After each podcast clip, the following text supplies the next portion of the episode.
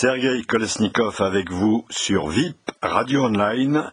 Voici le billet numéro 10 du 13 février 2023.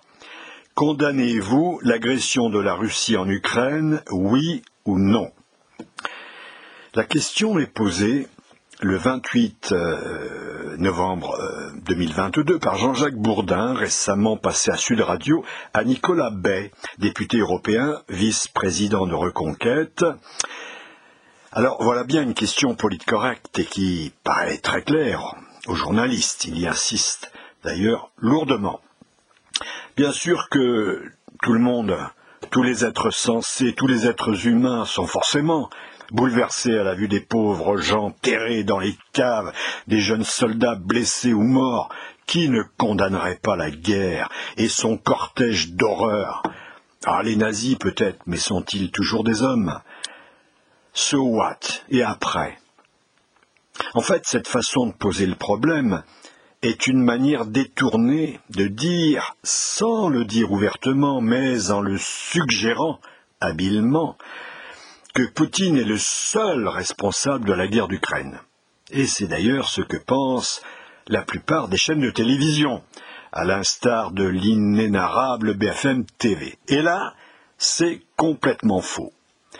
Mais Nicolas Bay était entré dans le piège et le journaliste qui jouait alors sur du velours, même si pour lui la question avait réellement du sens, c'est pas tellement Machiavel non plus. Et, le journaliste enchaînait aussitôt Oui, mais alors, si vous condamnez l'agression de Poutine, euh, pourquoi ne pas condamner la Russie comme État terroriste? Faisant référence à la résolution du Parlement européen du mercredi 23 novembre, non votée par le député. Et là, euh, Nicolas Bay peinait alors à résister face aux attaques politiques correctes du trio Bourdin et des deux autres intervenants, Nathalie Loiseau, Renaissance, et Karima Deli, Europe Écologie Les Verts. Seul un Chirac, dans ce cas de figure, aurait pu se permettre d'évoquer sa grand-mère, qui disait À cette question, mon petit point de réponse. Bon, donc impossible de s'en sortir, mais au moins, euh, peut-être était-ce le moment ou jamais de citer la phrase de Montesquieu. Les responsables des guerres ne sont pas ceux qui les déclenchent, mais ceux qui les ont rendues inévitables. Et d'enchaîner alors sur le fond de l'affaire, royalement méconnu des médias. On peut certes condamner moralement pour la forme et se donner bonne conscience en public, ah, ça, ça coûte pas un copec. Et pour un politique comme Nicolas Bay, c'est évidemment un passage obligé. Mais sur le fond, on peut aussi souligner qu'une telle condamnation, ben, elle revient à brasser de l'air avec sa bouche.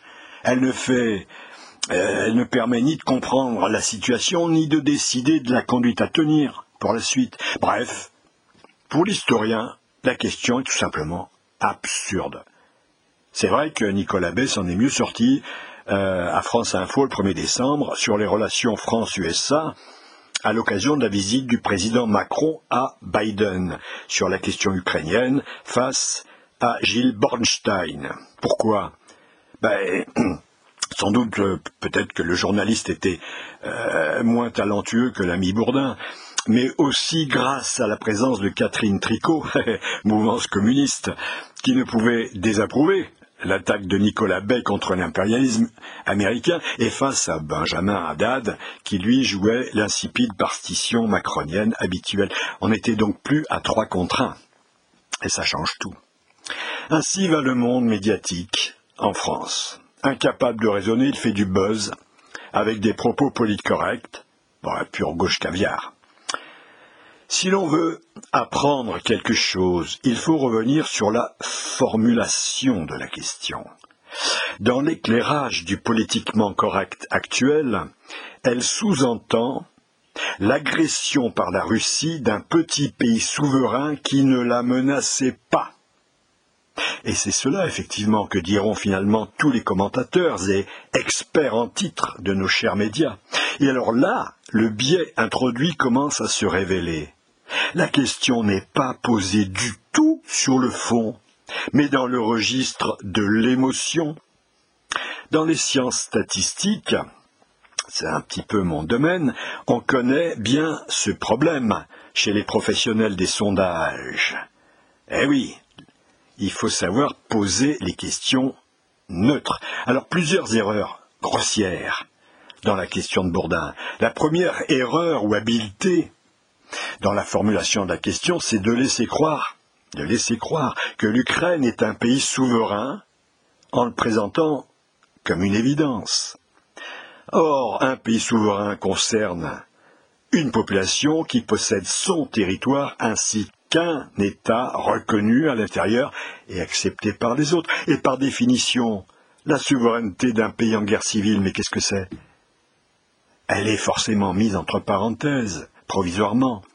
En effet, si une, partie du pays se bat contre l'autre, c'est que justement le lien social est rompu au sein de la population, dont une partie fait sécession contre l'État central, dont elle ne reconnaît plus la souveraineté.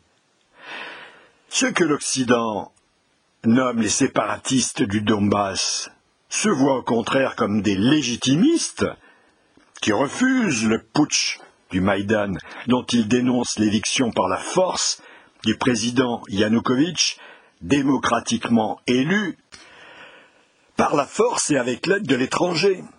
La CIA qui a organisé le Maïdan et Victoria Nuland, la représentante américaine qui se mêle de la politique ukrainienne avec McCain, le sénateur, et Nathalie Jaresko, une, une américaine d'origine ukrainienne, qui a travaillé pour le département d'État américain et qui devient même ministre des Finances dans le gouvernement ukrainien. Et puis, euh, l'étranger, c'est aussi euh, bah, les Européens, hein, on n'est pas tout blanc, nous, qui jouent un rôle peu reluisant. Il est ministre des Affaires étrangères de la France, Fabius, de l'Allemagne, Westerwelle, de la Pologne, Sikorski, qui se porte garant le 20 février 2014 du deal suivant. En échange d'élections anticipées, Yanukovych accepte de signer les accords d'association avec l'UE et retire les forces de l'ordre du Maïdan.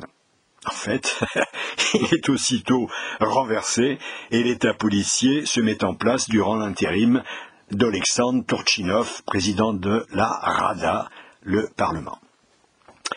La deuxième erreur ou manipulation de l'opinion, c'est l'utilisation du terme d'agression, comme s'il s'agissait d'une attaque brusque et inattendue de la part de la Russie, mais c'est une contre-vérité totale.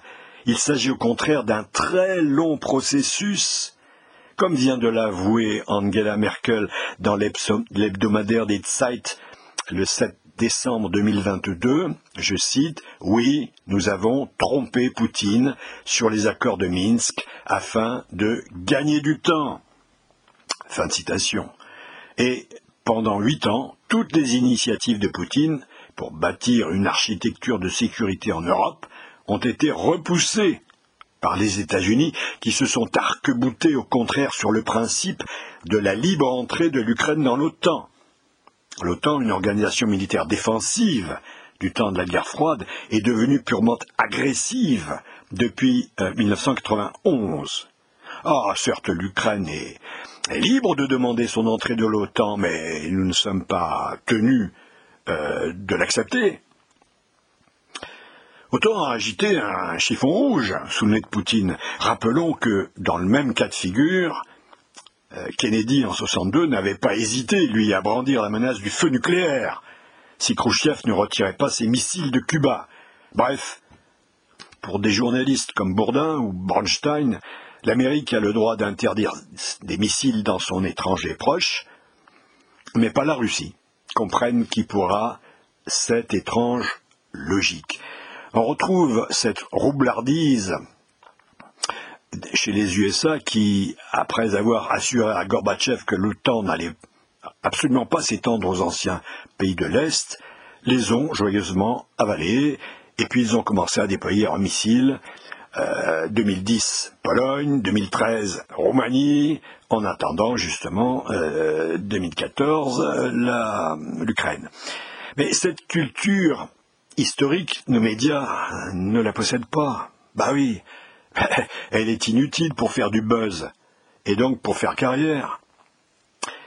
À l'époque du vice-président Biden, qui s'est quand même rendu six fois à Kiev depuis 2009, l'Amérique a ainsi mené une politique inconsciente de légèreté en organisant par tous les moyens, même les plus ignobles, leur emprise progressive sur l'Ukraine pour l'arracher au monde russe, corruption active des politiques et des oligarques ukrainiens menacés de perdre leurs avoirs en Occident, ah, là on y tient facilement, pression politique sur le gouvernement central dont il finance la survie économique, intervention de la CIA pour organiser et financer le putsch de 2014 et se débarrasser de Yanukovych, création des bases militaires, etc., etc. Bref, lente montée en tension jusqu'à l'escalade militaire de Zelensky une semaine avant l'invasion russe. On va y revenir. La troisième erreur, ou contre-vérité absolue, c'est de présenter l'Ukraine comme une nation pacifique qui ne menaçait personne. De 2014 à 2022, Kiev a quand même bombardé chaque jour le Donbass, faisant 13 000 morts, et les bataillons néo-nazis qui ont aidé le régime post-Maïdan de Kiev à établir son pouvoir, ont installé la terreur, réprimant dans le sang les émeutes d'Odessa. Là, il y a eu 40 brûlés vifs quand même dans la maison des syndicats. Les émeutes de Dniepropetrovsk, de Kharkov, etc.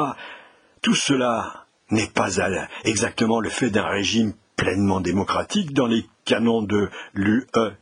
Kiev a bel et bien installé un régime policier, avec censure, suppression des médias d'opposition, chasse aux opposants, mise en place d'une idéologie totalitaire.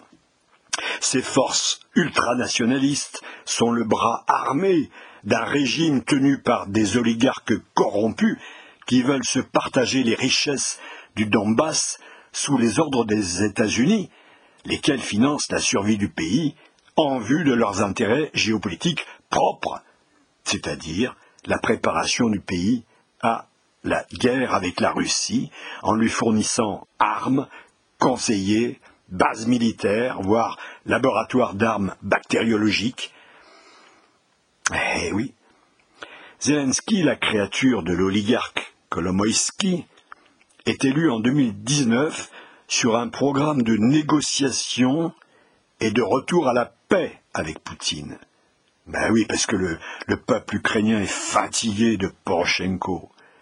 Mais il va berner le peuple ukrainien en faisant exactement l'inverse de ce qu'il avait promis avec sa plateforme Crimée d'août 21, qui se propose carrément de reprendre ce territoire Bon, c'est quand même une terre qui a toujours été russe depuis le baptême de Saint Vladimir, le créateur de la Rousse de Kiev, 988, euh, et une terre d'ailleurs qui avait profité du chaos euh, de 1991 pour revendiquer son indépendance, à l'instar de Kiev. Et dès l'élection de Biden, qu'il soutient à fond, Zelensky passe à l'action ayant posté son armée face au Donbass, il commence à le bombarder le 16 février 2022, une semaine avant l'attaque de Poutine, avec des frappes 30 fois plus fortes que d'ordinaire.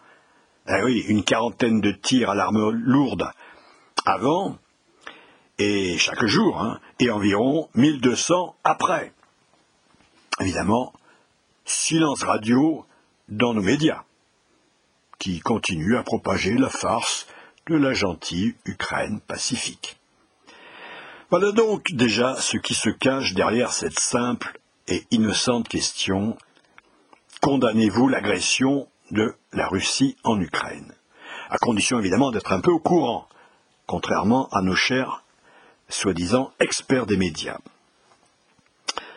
En fait, euh, moralement, ben, moralement, Poutine lui-même regrette bien sûr euh, l'agression qu'il a ordonnée, mais il juge qu'il y a été obligé par l'agression US depuis le Maïdan. Vous savez, en termes de relations d'État à État, de, de réel politique, il n'y a pas beaucoup de place pour la morale. Et c'est véritablement cela le drame de cet affrontement Est-Ouest, car il y a eu effectivement, avant, agression des États-Unis, sans que l'Occident n'en prenne conscience, vu la manipulation de l'opinion. Les Américains pensent la Russie actuelle comme l'URSS d'hier. Bah oui, ils voient pas tellement la différence. Et sont parvenus à nous le faire penser, à nous aussi. L'URSS, qui voulait effectivement, réellement, étendre la domination mondiale du communisme. Et ils font tout pour affaiblir Poutine. De leur point de vue, dans leur idéologie, seule la domination mondiale américaine peut garantir la paix. Et c'est un peu ce que nous croyons. Ce comportement ne peut alors que réactiver chez le maître du Kremlin le vieux mythe soviétique de la citadelle assiégée. Encore une fois, d'autant plus que les Yankees, qui étaient vraiment des défenseurs du monde libre au temps de la guerre froide, se sont mués depuis 91 en va-t-en-guerre agressif, poussé par le complexe militaro-industriel, leur complexe militaro-industriel. En effet, depuis la chute de l'Empire soviétique, ce sont quand même bel et bien les Américains qui sont devenus ultra-agressifs. Depuis les attentats du 11 septembre, ils ont dépensé 8 000 milliards de dollars pour leur intervention militaire au Moyen-Orient, c'est pas rien quand même. Notamment l'Irak en 2003, avec le prétexte inventé de toutes pièces des armes de destruction massive de Saddam Hussein, mais aussi en Afghanistan, en Pakistan, etc. C'est sans doute leur façon de promouvoir la paix et la démocratie. La grande erreur de l'Occident, dénoncée par Solzhenitsyn dès 1981, est de confondre la Russie éternelle avec l'URSS. Penser que c'est l'ADN de la Russie de vouloir étendre sa domination.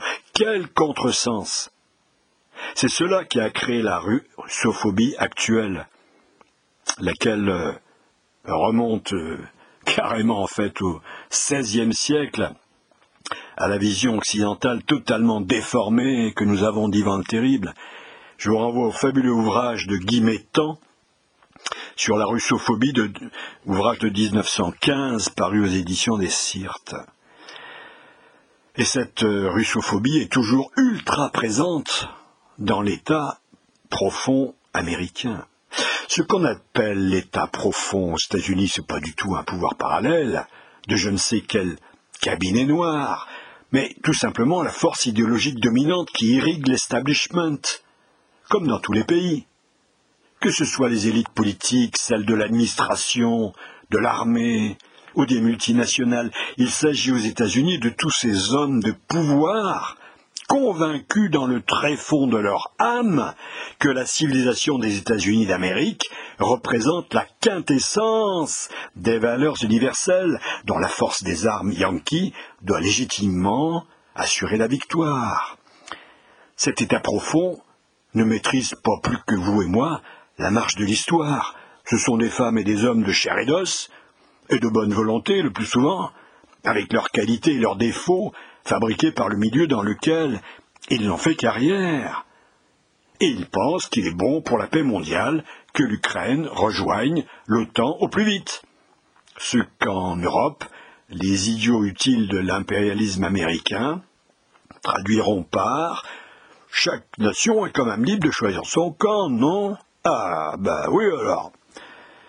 Voilà, ce que l'Occident a les plus grandes difficultés intellectuelles à comprendre, c'est que Poutine puisse se défendre d'être responsable de cette horrible guerre d'Ukraine et qu'il accuse au contraire les États-Unis.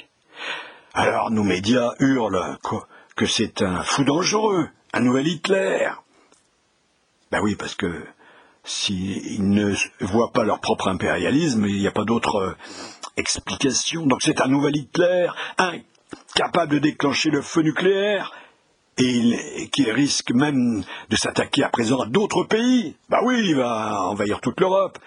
Il faut donc absolument l'arrêter, ce qu'on n'a pas osé faire avec Hitler. Bref, il n'y a pas l'ombre de la possibilité du début d'un débat dans les médias, ce qui confirme hélas le caractère post-démocratique de nos sociétés. La parole est donnée à la télévision au seul témoin à charge, dans le plus pur style des procès staliniens.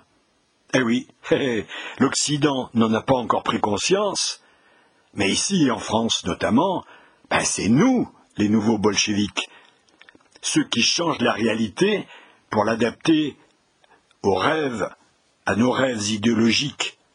Nos journalistes mainstream vivent hors sol, en permanence déconnectés du réel. Une performance plus forte encore que celle de Foudre béni, vous savez, le moine capable de léviter dans Tintin au Tibet. Ils nous décrivent un monde situé dans la quatrième dimension, je ne sais pas euh, où elle est, celle d'une vérité politique correcte en tout cas. Ainsi, Ulysse Gosset, qui a pourtant fait ses classes comme envoyé spécial à Moscou de 1986 à, euh, à 1993, et qui fut grand prix de la presse internationale en 2013, lance dans une émission animée par Maxime Switek sur BFM TV, le 6 décembre, face à Makagonov, le porte-parole de l'ambassade de Russie, alors il dit Les Ukrainiens se battent pour leurs frontières, et la Russie, pourquoi se bat-elle? Ben, C'est comme s'il n'avait en fait rien appris de ses séjours en Russie, du moins euh, il n'a rien compris au fait qu'il y a en Ukraine une guerre civile. Il n'a pas réalisé que les habitants du Donbass sont des Ukrainiens, eux aussi, qui se battent contre les putschistes de Kiev, qui se battent pour la liberté et pour la protection de leurs frontières, justement. Et que la Russie a fini par entendre le rappel au secours, comme la France l'avait fait en intervenant au Mali, selon le même article 51 de la Charte des Nations Unies. Ah, c'est une histoire assez ancienne aujourd'hui. Eh oui, les médias sont perpétuellement dans le buzz, dans l'écume des choses. Les lignes de force de la géopolitique leur échappent totalement. En fait, Poutine est pour un monde multipolaire. Il a dit, répété et montré respectueux du droit international, respectueux des accords de Minsk II. Mais lorsqu'au début de l'année 2022, les Américains, qui possèdent un système d'observation ultra performant par satellite et qui fonctionne sans filtre idéologique, scrutant les mouvements des troupes russes mètre par mètre, lorsqu'ils comprennent que Poutine a anticipé leur coup tordu, ils se mettent soudain à hurler médiatiquement que l'armée russe allait attaquer pour tenter justement de retarder la riposte. Mais Zelensky, lui, totalement immergé dans sa bulle, n'y croit pas et bombarde de plus belle. Alors, pris dans l'embrouille, le chef du Kremlin ne peut faire autre chose que réagir. Mais réagir comment? Eh bien, il avait le choix entre deux possibilités, logiquement.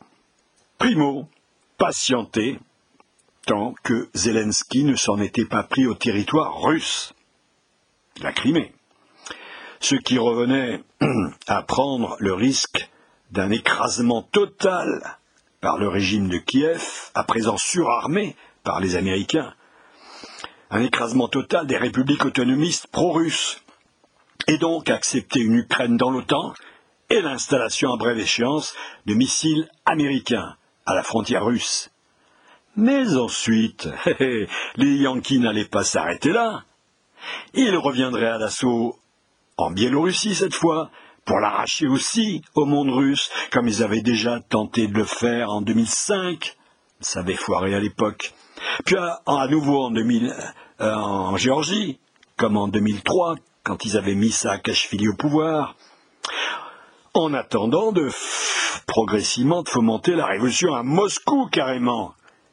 Euh, oui, c'est le but de la doctrine Brzezinski, étendre l'hégémonie américaine au monde, sans guerre si possible, avec si nécessaire.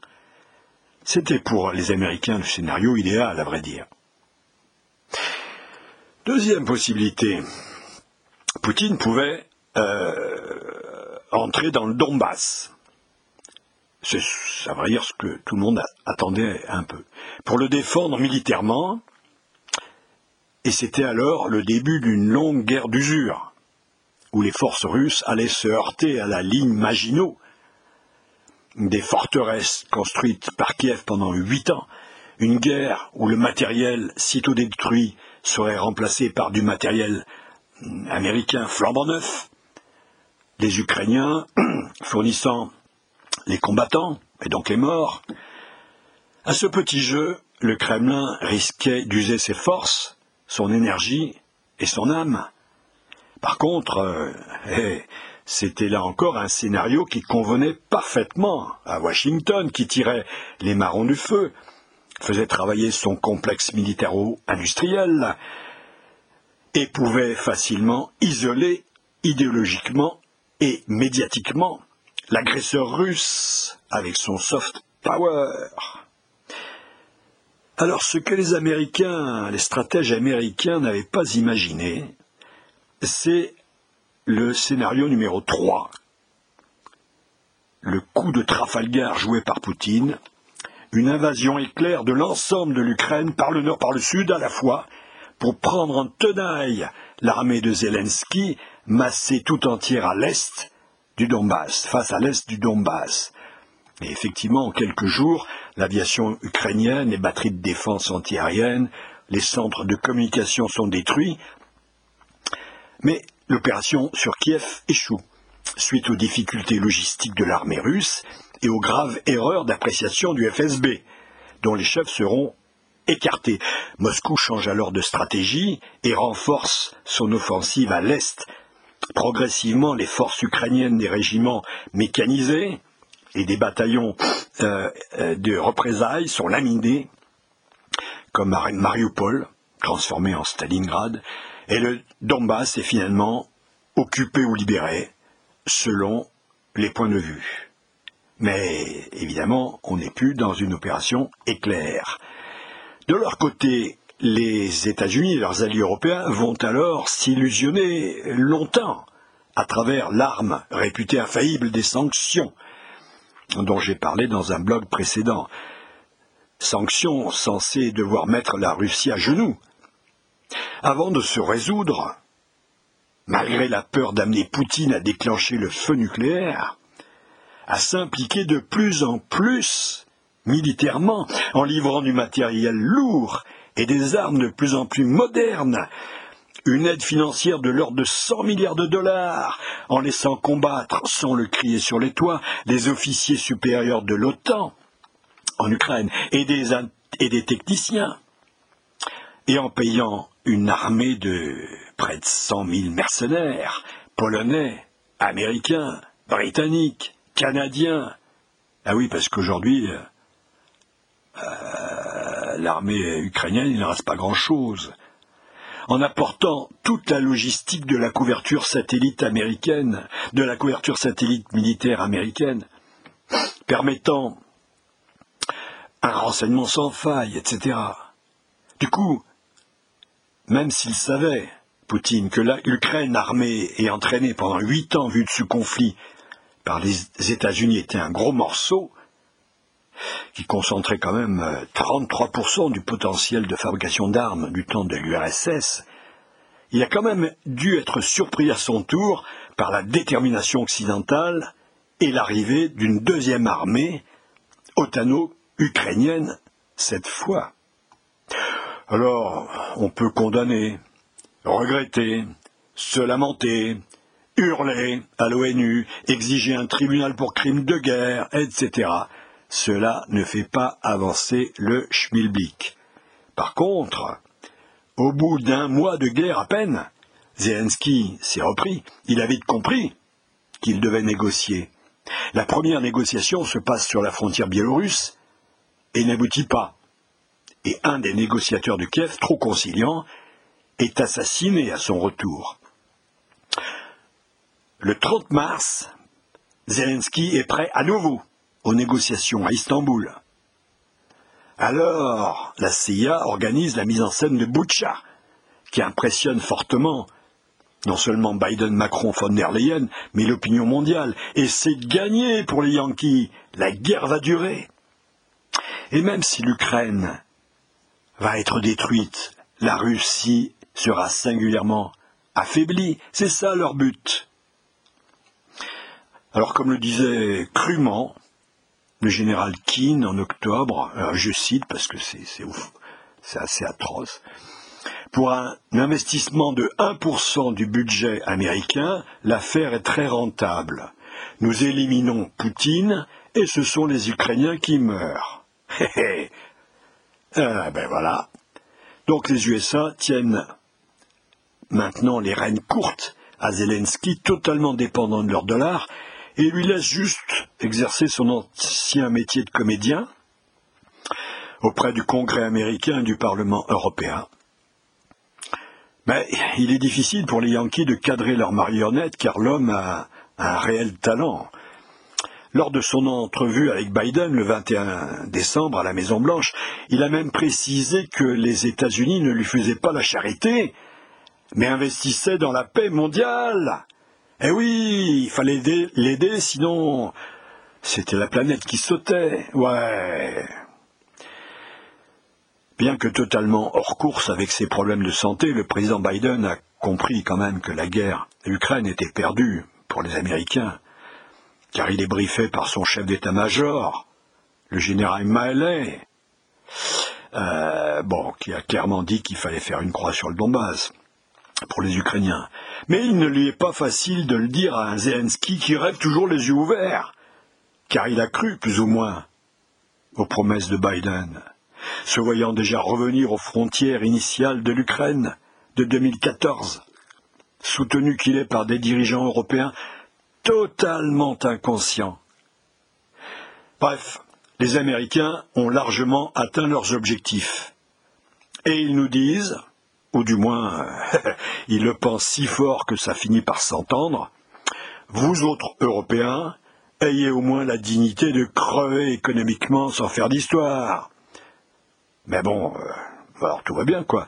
Nous crevons en bonne santé. Ben, c'est l'essentiel, pas vrai? Allez, ciao la compagnie, et portez-vous bien